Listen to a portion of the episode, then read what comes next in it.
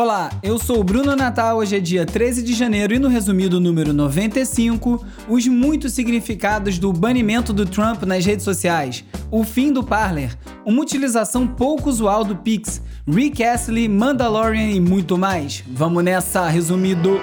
Esse podcast é, apresentado por b9.com.br.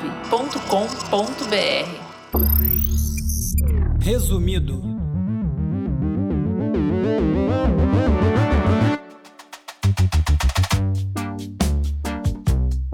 Olá, resumista! Esse é o primeiro episódio da terceira temporada do Resumido, um podcast sobre cultura digital e o impacto da tecnologia em todos os aspectos das nossas vidas. Vambora começar então o tão desejado 2021? Tanto a gente pediu que 2020 acabasse, que, bom, acabou, e agora vamos ver o que, que esse ano novo aí nos reserva. Muita coisa aconteceu durante as minhas férias fajutas e eu vou falar um pouco sobre isso. Férias fajutas porque, por medo de ser punido pelo algoritmo, eu acabei produzindo episódios para não deixar o resumido parado. Aí eu aproveitei para testar o formato de episódio com entrevistas mais longas, é, maiores do que as participações que eu tenho normalmente no programa, e assim eu conversei com o Bruno Torturra, com a Letícia Cesarino, com a Nina da Hora, com o Samir Duarte e com a Yasmin Tainá sobre os caminhos aí dessa internet. O legal é que as entrevistas não ficam velhas, então se você ainda não ouviu, recomendo muito porque foram bem legais. E se você ouviu, me conta aí o que você achou. E para começar logo com boas notícias, a partir desse episódio, o Resumido faz parte da rede B9 de podcasts, uma das principais redes do Brasil. O B9 é a casa de alguns dos podcasts mais conhecidos do Brasil, como o Mamilos e o Braincast, e de alguns favoritos também, como o Autoconsciente. Isso vai ser muito bom porque, além de ampliar o alcance do programa, eu que já fundei um coletivo de blogs chamado Esquema, sou um grande entusiasta de grupos trabalhando em conjunto, porque eu acredito que juntos a gente vai mais longe. Para você que ouve o resumido há muito tempo, não muda nada. O programa continua disponível em todas as plataformas de streaming, incluindo a Apple Podcasts, onde o resumido foi eleito um dos melhores podcasts de 2020 e segue em primeiro lugar há mais de um ano. Todos os links comentados em cada episódio seguirão sendo publicados lá no www.resumido.cc e lá você também encontra todas as formas de me contactar. Além do Twitter, arroba urbiurbe, tem o Instagram, arroba resumido.podcast, que está sendo capitaneado pela Beatriz Costa e pelo Felipe Araújo, tá lindão, confiram. E tem também o WhatsApp e o Telegram pra gente se falar. É só mandar um oi para 21 97 969 5848 para fazer parte da lista de transmissão. Twitter apagou permanentemente o perfil do presidente dos Estados Unidos, Donald Trump, após usuários pressionarem a rede social pela medida. Faltando poucos dias para o fim do seu mandato, Trump foi banido do Twitter, do Facebook, do Instagram, do YouTube, do Twitch, do Snapchat, do Stripe, além de ter tido conteúdos relacionados a ele moderados lá no Reddit, no Pinterest, no TikTok e em praticamente qualquer outra rede social que você conseguir pensar. Essa desplataformização do Trump é um assunto que vem sendo debatido há bastante tempo, praticamente desde que ele assumiu a presidência dos Estados Unidos. Ao incentivar a invasão do Capitólio semana passada, ele ultrapassou o limite da liberdade de expressão ao começar a instigar atos ilegais e antidemocráticos. Mas a verdade é que não faltou justificativa para o banimento do Trump ao longo dos últimos anos, quando ele infringiu repetidas vezes os termos de uso das plataformas. Então, por que só agora? Numa situação inédita de ter que lidar com um presidente sem noção, tanto o Twitter quanto o Facebook, as duas plataformas mais usadas pelo Trump, tiveram uma complacência maior do que o normal. A justificativa era que, por mais absurdo que fossem os posts, por ele ser o presidente dos Estados Unidos, eles eram de interesse público e por isso eles continuavam online e também por isso ele ainda era autorizado a postar. Se por um lado aí faz sentido e tem até alguma utilidade saber aí abertamente o que se passa na cabeça do presidente, por outro também se relevou o aspecto mais importante sobre o impacto desses posts o poder de influenciar atos com consequências reais nas ruas. O que se viu na semana passada foi exatamente isso, em uma escala tão grande que não dava mais para negar. E a poucos dias do fim do mandato do Trump, as plataformas se viram numa posição mais confortável para banir as contas dele. Agora, que após contestar os resultados das eleições, o uso que o Trump faria do seu Twitter para mobilizar seus seguidores seria um motivo de preocupação era pedra cantada. O Torturra falou disso no papo que a gente bateu no início de dezembro aqui no Resumido. O Trump fez por onde e o teor dos posts tornou esse seu banimento praticamente inquestionável. Eu digo praticamente porque, apesar do acerto, faltou coerência. Isso levantou algumas perguntas. Por que só agora? Por que, que não há coerência nessas decisões? Será que agora essa permissividade com discursos absurdos de ódio, mesmo vindo de líderes e presidentes, vai diminuir? Ou ainda mais importante, será que empresas como Twitter e Facebook devem ter o poder de decidir quem fala o que online? A resposta simples é sim. Porque são empresas privadas e podem adotar o critério que eles quiserem para os seus termos de uso.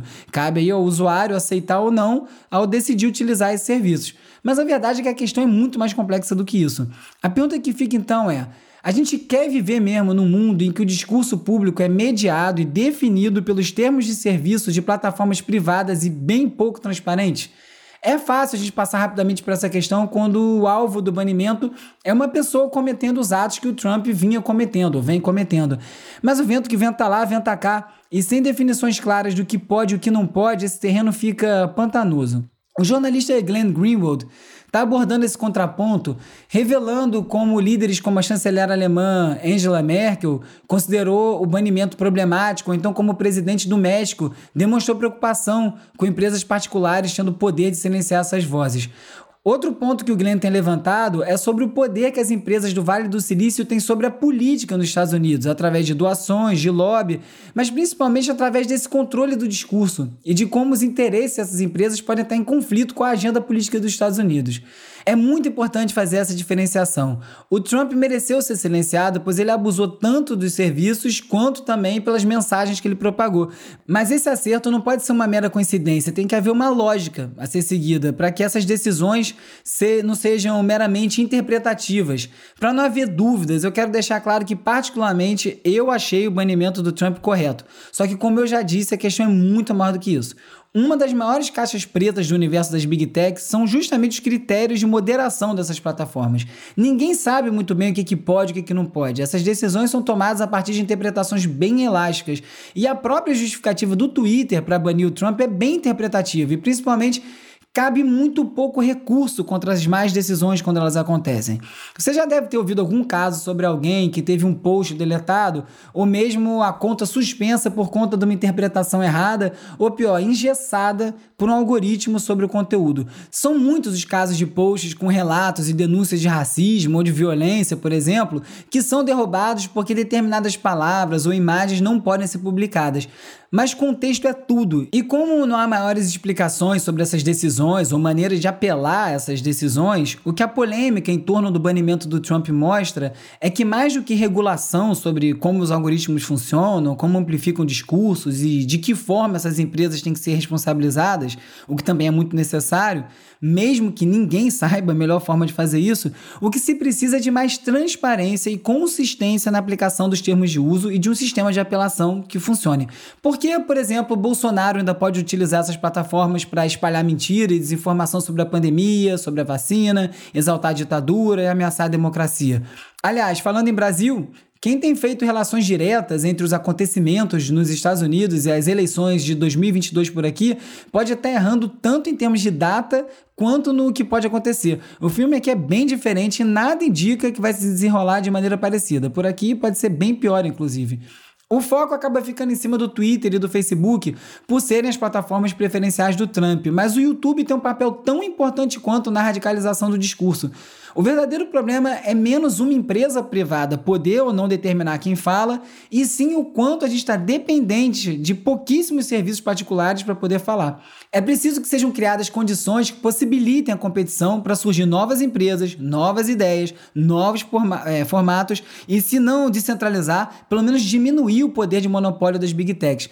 Porque a verdade é que a gente está vivendo uma situação nova, inédita, em certo ponto é até não prevista, ao menos pela maioria de nós, né? não por quem criou talvez, em que mais pessoas têm a capacidade de expressar e alcançar mais gente e que as empresas privadas têm tanto poder sobre o discurso. E não apenas sobre quem fala, mas também, e até mais importante, sobre o que cada um de nós vê, ouve ou lê. O interesse dessas plataformas e dos usuários não estão alinhados e vai ser preciso encontrar soluções para organizar o que isso virou, porque da forma que está, claramente não está dando certo. Pode até ser engraçado olhar os trumpistas radicais tweetando sobre a dificuldade de boicotar o que eles consideram as big tech de esquerda. Na busca por alternativas de e-mail, de hospedagem de sites e até de onde baixar os apps, eles estão descobrindo que o mundo digital é controlado por meia dúzia de empresas. Um dos lugares escolhidos pelo Trump e seus seguidores conspiracionistas e muitos radicais de direita foi a plataforma Parler. Eu já falei dela aqui. O Parler se vende como um oásis de liberdade de expressão, quando na verdade é uma central de discurso de ódio e desinformação sem nenhum filtro, sem nenhum controle. Um dos argumentos mais utilizados contra quem critica o poder das big techs é que, para quem não está satisfeito, vá lá e constrói a sua própria rede. Só que não é assim tão simples. Os fundadores do Parler fizeram exatamente isso e agora a plataforma inteira foi banida, né? Na esteira do banimento do Trump, primeiro o Parler foi retirado das lojas de aplicativos da Apple, depois da Android, até que a Amazon suspendeu o serviço de servidores e hospedagem e o Parler agora está offline. A outra alternativa de ultradireito, o Gab, continua ativo. O banimento do Parler também, de novo, não é injustificado. Durante a invasão do Capitólio, tinha post no Parler pedindo a cabeça do vice-presidente Mike Pence, considerado agora um traidor pelos trumpistas. Mas, de novo, a questão aqui não é se está correto ou não banir o Parler. Muito embora, nesse caso, a decisão tenha sido ainda mais forte, porque eles não baniram um usuário, eles baniram o app baniu todos os usuários. O que aconteceu com o Parler serve como exemplo do poder das Big Tech. A Apple, Google e a Amazon sozinhos fizeram o Parler desaparecer sem praticamente nenhum esforço, e isso devia ser um ponto de atenção para todos nós. Muitas dessas decisões estão relacionadas à pressão de funcionários da Amazon, da Apple, do, Facebook, do Google, que estão cobrando a responsabilidade de seus empregadores. Essa força da força de trabalho, exigindo voz sobre quem se beneficia do seu trabalho, vai pautar muito das mudanças que vão vir por aí. Os funcionários do Google, que já pressionaram a empresa para suspender um contrato militar com o governo de inteligência artificial, manifestaram-se aí também de maneira bem firme contra a demissão de uma pesquisadora de ética e inteligência artificial depois de ela publicar um relatório pouco favorável ao próprio Google. E agora eles criaram um sindicato de funcionários da Alphabet, que é a empresa mãe do Google. Alguns funcionários-chave do Facebook também pediram demissão por conta de questões de discurso de ódio na plataforma, e outros estão bem insatisfeitos aí com o fim do experimento que foi feito durante as eleições, em que posts de fontes de informação confiáveis, como veículos de imprensa reconhecidos, estavam sendo priorizados no feed, no que foi chamado de feed simpático internamente. As leis mais severas da União Europeia, que estão exigindo a responsabilidade das plataformas sobre os seus impactos, e os processos antitrust contra o Google e o Facebook prometem começar a acelerar esse debate. Um dos casos, inclusive, investiga um suposto conluio entre as duas empresas, o Facebook e o Google, para diminuir a competição no mercado de anúncios online, basicamente combinando preço e não competindo um com o outro, prejudicando todos os outros concorrentes. Para alguns analistas, o último caso parecido, que foi contra a Microsoft, o caso de antitrust, se não impediu a empresa de continuar crescendo e ter adquirido outras empresas como o Skype, o LinkedIn, o GitHub, o que dá uma janela enorme sobre o futuro da internet só com essas aquisições, pode ter freado pelo menos o domínio na web que estava se encaminhando através do navegador Explorer. E essa simples contenção que aconteceu lá atrás parece ter funcionado, porque acabou criando espaço para a criação de empresas como, olha lá, o Google e o Facebook. O mundo dá a volta. Para mim, a questão central segue sendo a coleta de dados e a falta de controle da privacidade que é operado para essas empresas. Não é uma questão pessoal, é que esse é o combustível necessário para o funcionamento dos algoritmos e, consequentemente, para o domínio do mercado e cada vez mais das nossas vidas, como a gente está vendo com esses banimentos todos. Por isso, eu fiquei bem feliz com a entrevista do criador da internet, o inglês Tim Berners-Lee, no New York Times, falando sobre seu novo projeto de código aberto chamado Solid. O conceito principal é de devolver ao usuário o controle total sobre os seus dados. Em vez das empresas coletarem esses dados, eles ficam armazenados em ambientes que são controlados pelo usuário. São chamados de pods. E aí cabe a cada um de nós liberar ou não acesso a esses dados. Aí as empresas de tecnologia vão poder continuar criando experiências customizadas, mas eles não vão mais poder se apossar desses dados e vender esses dados. É uma inversão total do modelo de negócio atual e é uma forma de corrigir e avançar o formato que é muito promissor e eu fico muito na torcida para que isso evolua. E ainda sobre a invasão do Capitólio, que vai ser sempre lembrada como uma mancha na história da democracia dos Estados Unidos, tem um PDF no site da polícia de Washington no qual dá para acompanhar a busca por todos aqueles milicianos que invadiram o prédio. Como quase tudo foi amplamente registrado pelas câmeras de segurança, pelos fotógrafos de imprensa que estavam no local, ou até pelos próprios manés, não faltam registros dos rostos desses invasores. Eles estão todos dispostos no PDF com a marca de procura-se. Parece uma versão atualizada daqueles cartazes de filmes de Hollywood sobre o Velho Oeste. Durante as férias fajutas, eu também separei várias histórias sem muita relação direta entre si, mas que eu não quero deixar passar batido.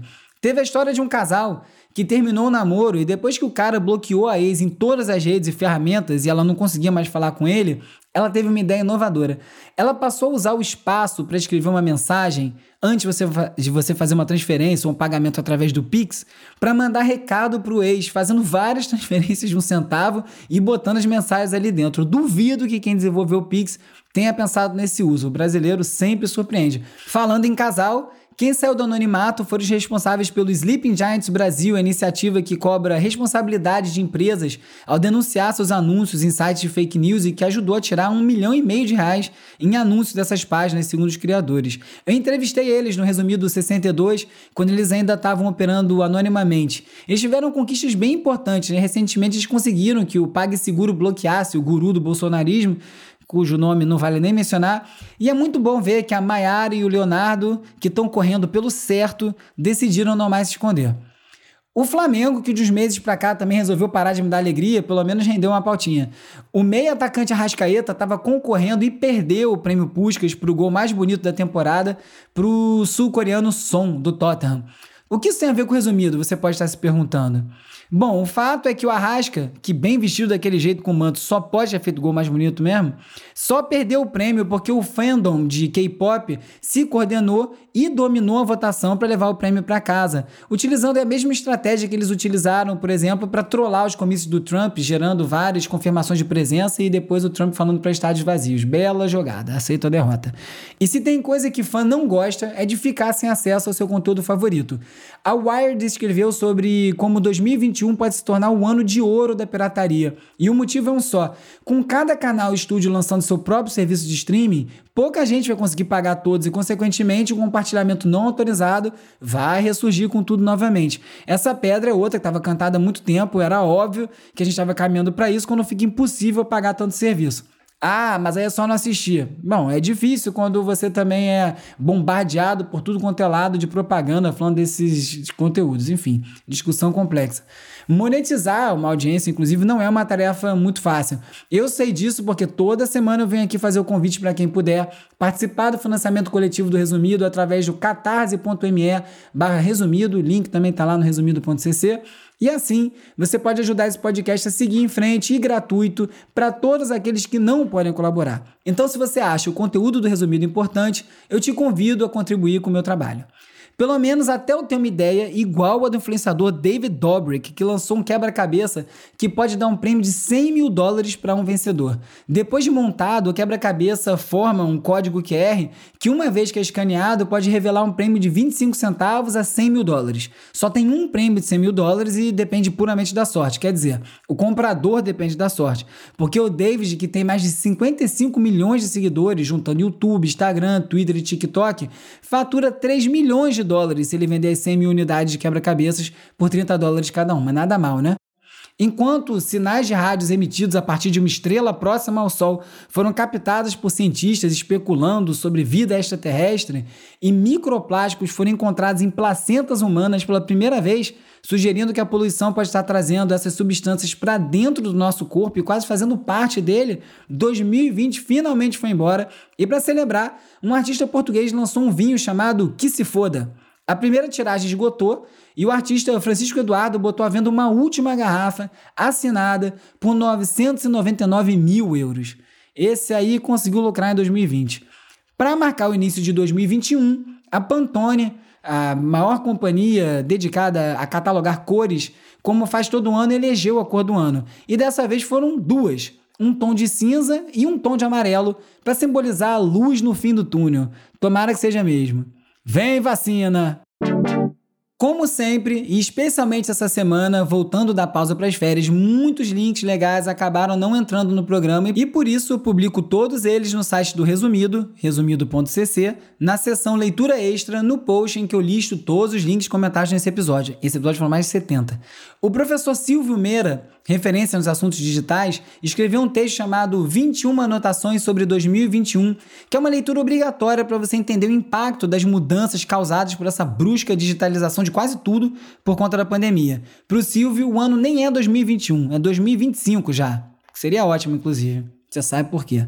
Também mirando o futuro, a Wired convidou seis escritores de ficção científica para escrever sobre o futuro do trabalho. Aliás, falando do passado, a Vice organizou uma retrospectiva de tudo que você provavelmente já esqueceu sobre o 2020.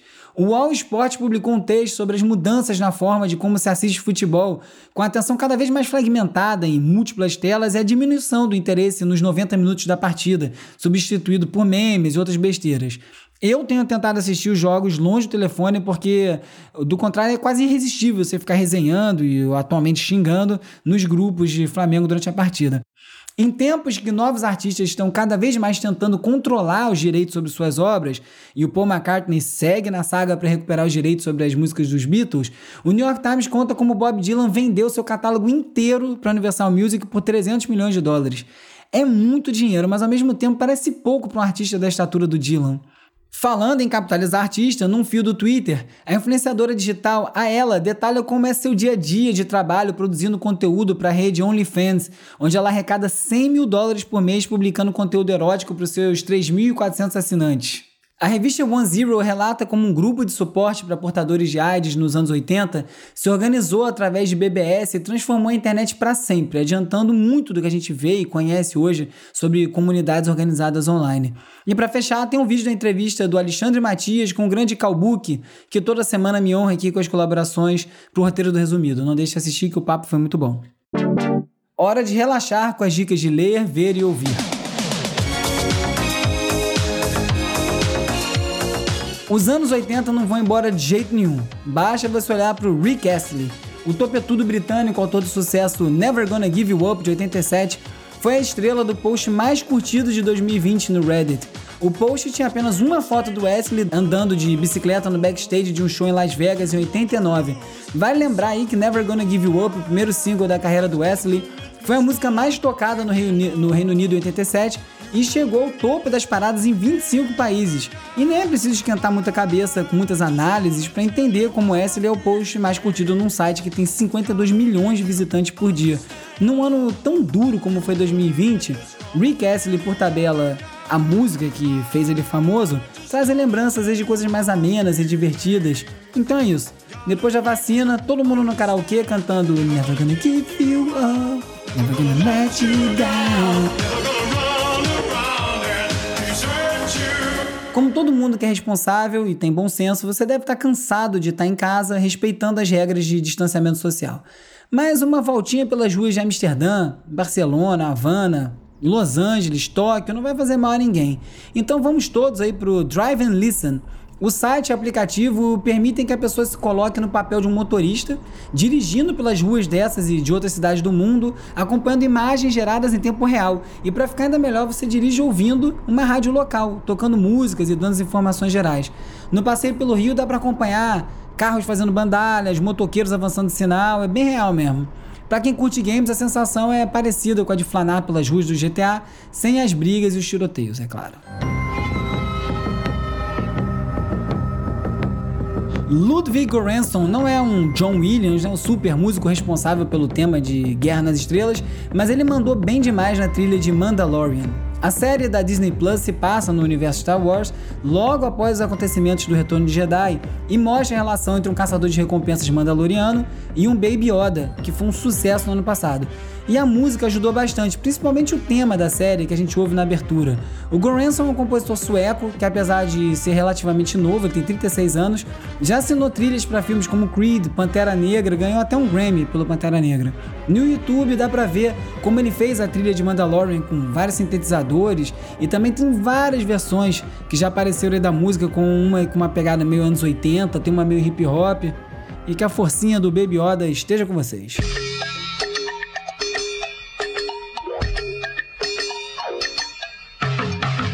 Quem não para é o Sango, DJ produtor de Seattle, que tem um trabalho muito calcado em cima de samples de baile funk. Eu, inclusive, entrevistei ele em 2014 para a página Transcultura, que eu participava no segundo caderno do Globo.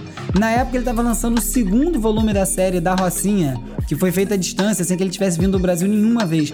De lá para cá, ele visitou o Rio várias vezes, tocando em festas aí, como a saudosa Wobble, e lançou outros volumes da série. O mais recente foi o Da Rocinha 4, que saiu em setembro do ano passado. No final do ano, ele, ele lançou mais um álbum, Shango, com H, né?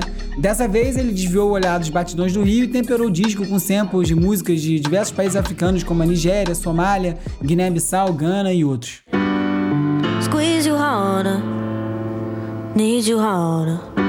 E se você já tá cansado de lives é porque você ainda não viu a da Sam Panther um plano sequência de 20 minutos de soul e R&B, chama Tonight Special These Days, e nesse especial a californiana entra e sai de um bar tocando piano, canta sozinha, se encontra com a sua banda, volta pro bar, tudo num take só, fruto certamente de um belo ensaio e planejamento que deixaria orgulhoso o Daniel Ferro, um dos principais diretores de conteúdo musical do Brasil. Sobe o som Hugo Rocha, o grande editor de áudio do Resumido.